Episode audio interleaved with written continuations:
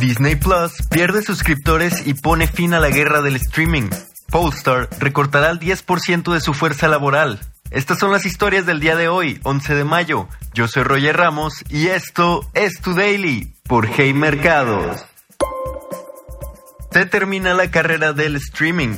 Los servicios de streaming como Disney Plus han reportado en los últimos meses que han perdido a millones de suscriptores en lo que se teme es el fin de la guerra y la popularidad de los servicios de streaming. Disney Plus anunció que perdió 4 millones de suscriptores durante los primeros tres meses del año, cayendo un total de 157.8 millones.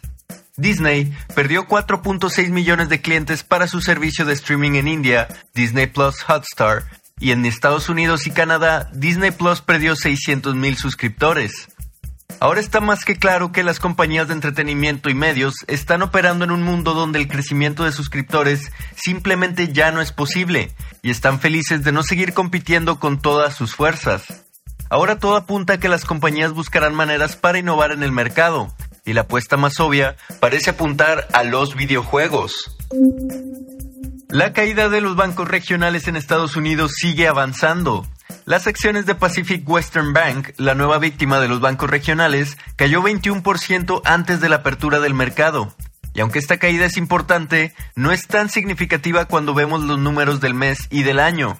Pacific Western Bank ha caído 40% este mes y 70% en el año.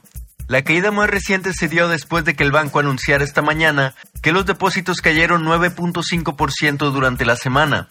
PacWest dijo que la mayoría de esas salidas de dinero llegaron después de que los medios reportaran que el banco estaba explorando opciones estratégicas para su futuro.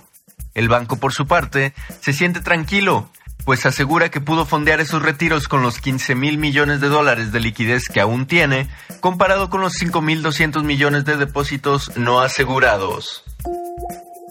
Polestar retrasa su nueva SUV para 2024.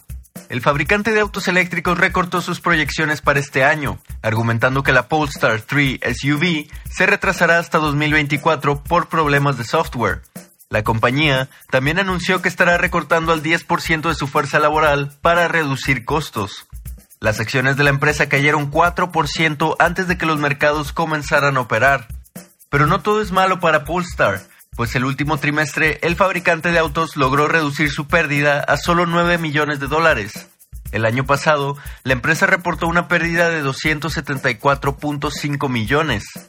Polestar recortó sus proyecciones de producción para este año a 65 mil vehículos en promedio, cayendo desde la proyección inicial de 80 mil autos.